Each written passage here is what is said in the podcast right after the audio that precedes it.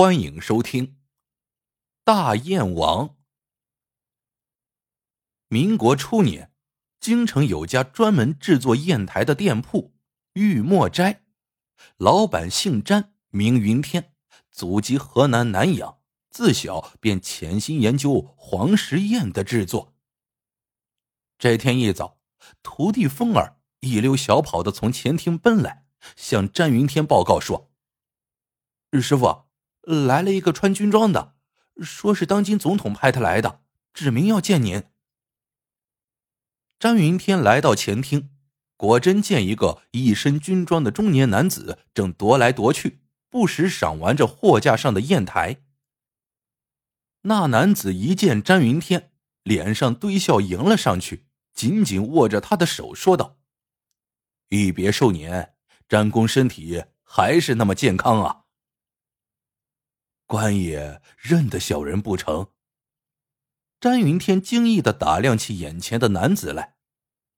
那男人自我介绍说：“本人姓向，十余年前我和同乡来此求取功名，到这里买过砚台，可惜我还没有考中功名，这不争气的大清朝就完蛋了。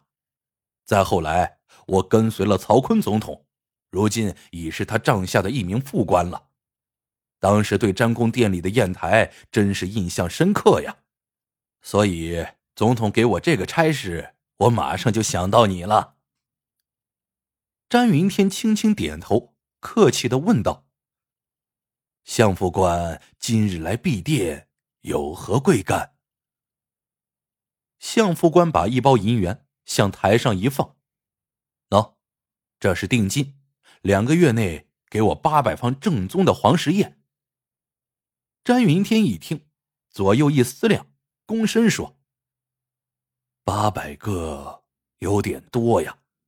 再说这黄石砚的材料都是在南阳现开采，运到北京来制作，两个月有点紧张啊。”相副官把脸一板：“詹公，曹总统指派的任务，你敢回绝吗？”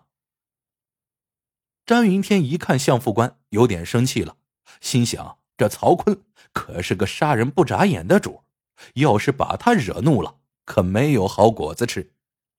于是他额头上不禁的冒出了细细的汗珠。向副官哈哈一笑：“詹公不要害怕，你肯定能把这个差事办好的。在京城这一行里，人们不是常说吗？”地下有个阎王爷，地上还有大雁王，这大雁王你不想当吗？詹云天马上摆手。那都是前朝的虚名，自从慈禧太后封的大雁王去世后，我看没有人能配有此称谓。相副官又笑了。总统说你是大雁王，就是大雁王。说完，又拱了拱手。总统许诺了，要是你把这个差事办好了，他老人家亲赐一个大燕王的牌匾。要知道，唯一可与你匹敌的翰林阁冯老板，早就想被封为大燕王了。相副官见詹云天还想推辞，眉头一皱，不耐烦的说：“行了，你不能推辞，否则。”他指了指四周，玉墨斋在京城就会消失。说完之后，扬长而去。詹云天盯着相副官离去的背影，长长的叹息了一声。风儿问道：“师傅，叹息什么？这不是多么重的活儿，我想咱们辛苦一些，可以完成。”詹云天点了点头：“我知道不难。”但我不想和这些军阀有所瓜葛呀，要是稍有差池，咱们这店可就不保了。师傅，担心什么？咱们呢，尽心去办就行了呗。再说，这大雁王的名号要给了师傅您，咱这行里，您不就是京城的老大了？风儿兴奋的说。詹云天苦笑说。你这么年轻，懂个什么？在这乱世，能保住祖业就不错了，还期望什么虚名？”詹云天为了尽快把制作砚台的材料运到京城来，让凤儿看着店铺，亲自带人驱车赶到了老家南阳。好在此行顺利，半个月他就带着足够的食材回到了北京。詹云天到了北京，却没见凤儿的影子。向店里伙计一打听，这小子竟然有好几天没有来了。现在正是用人之际，于是詹云天赶快让人把凤儿叫了回来。凤儿一见詹云天，便低头说：“近几日，由于父亲被人打断了腿。”回家照顾了两天。这疯儿爹自从到京城投奔儿子以后，是吃喝嫖赌样样俱全，有时还干些坑蒙拐骗的勾当。风儿没少操心。现在一听说被打断了腿，詹云天心想，肯定呢又是在街上得罪了人，被那些小混混收拾了。两个月后，詹云天和风儿紧赶慢赶。终于把八百方砚台的毛胎做了出来，剩下的就是慢慢打磨了。看师傅辛苦，凤儿主动说：“打磨的活儿就不用师傅管了，在一个月的时间里，他自个儿完全可以胜任。”这时正好另有一批订单来了，詹云天又要去南阳进货，于是便把尾活大胆的交给了凤儿。二十天后。当詹云天从南阳回来时，凤儿早就把八百方黄石砚台的成品摆在了仓库里。詹云天一看，只见每方砚台都是色泽细腻、纯净如玉、洁净无瑕，很是满意。于是给凤儿放了几天假，让他好好玩几天。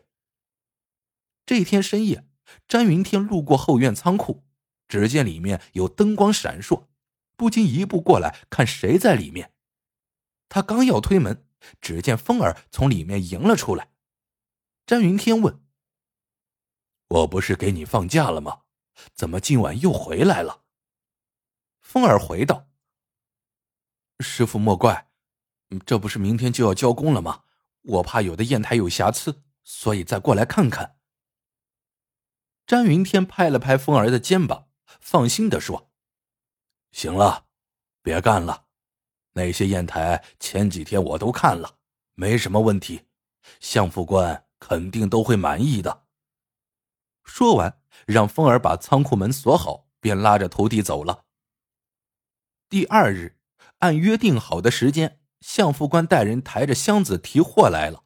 一看见那些光洁的砚台，向副官两眼放光，马上拿出一个，把随身带来的墨石取出来，吩咐一个兵卒给他研墨。向副官一捋袖子，拿起毛笔，说道：“今日就给这砚台开个好彩头。”突然，只听兵卒“啊”的一声叫了起来。相副官回头一看，原来兵卒研墨的桌台上，漆黑的墨汁已流了一大片。相副官一巴掌狠狠的过去，骂道：“蠢猪，研个墨都研不好！”那兵卒捂着印着五个红指印的脸，委屈的说：“，这砚台漏墨。”相副官一听，把那砚台翻转一看，果不其然，砚台下面有一个小孔，正向外冒墨汁呢。詹云天一看，心里倒吸一口凉气，赶紧又拿起另外一个砚台，亲自研磨起来。没磨几下，这台砚。也和前面那个一样，底部也露出墨汁来。詹云天吓得脸色煞白，连忙随便取出一个砚台，仔细查看起来。这一看不要紧，终于看出了名堂。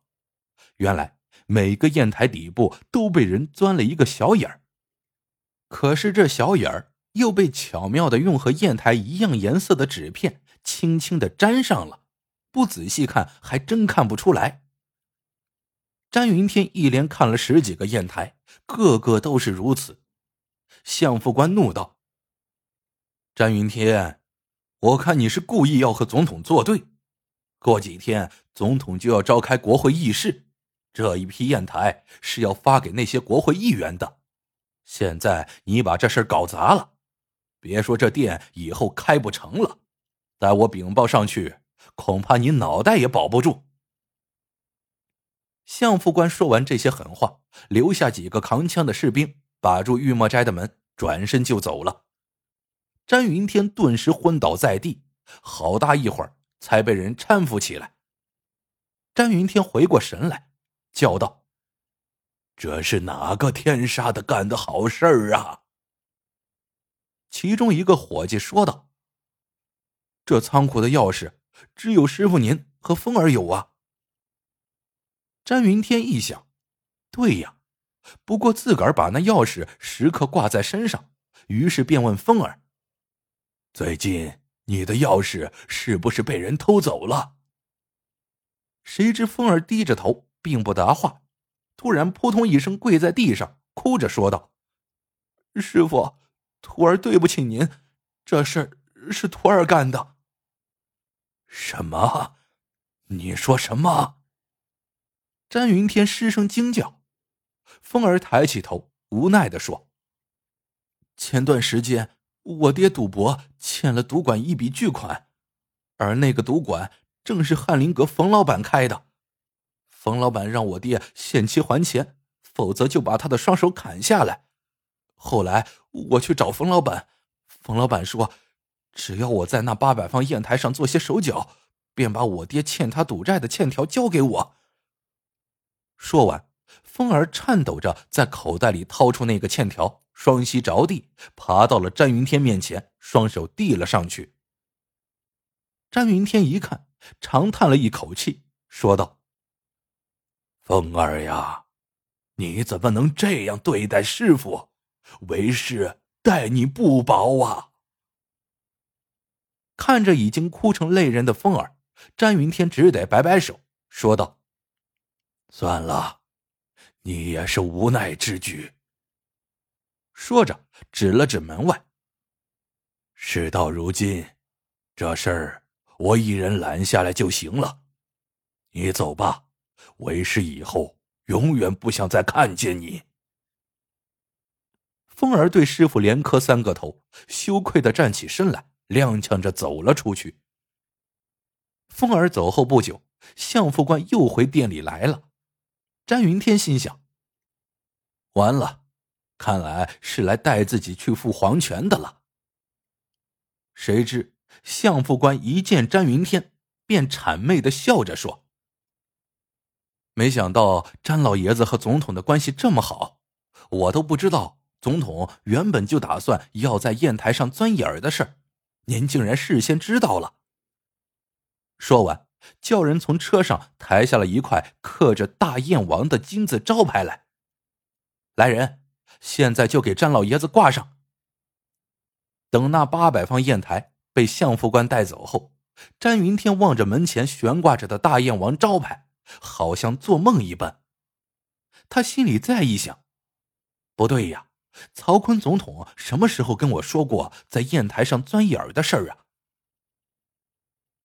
半个月后，一个身着西装的假洋鬼子来到了玉墨斋，进门看了看货架上的砚台，就对詹云天说：“对了，我们国会用的就是这黄石砚，当时想顺回家自个儿用的，没想到曹总统竟然故意让人用螺丝钉固定在桌上。”“什么？把砚台钉在桌上？”詹云天惊问。假洋鬼子点头说：“没错呀，我们国会议员八百名，遇有问题争执不下，经常上演全武行。每名议员面前都有石质砚台、铜制墨盒、带铜套的毛笔等办公用具。以前呢，一旦大家争执火并起来，顿时笔砚横飞，墨汁如雨。这次总统竟然想到把砚台钉在桌子上，实在是高啊！”好了，这个故事到这里就结束了。喜欢的朋友们记得点赞、评论、收藏，感谢您的收听，我们下个故事见。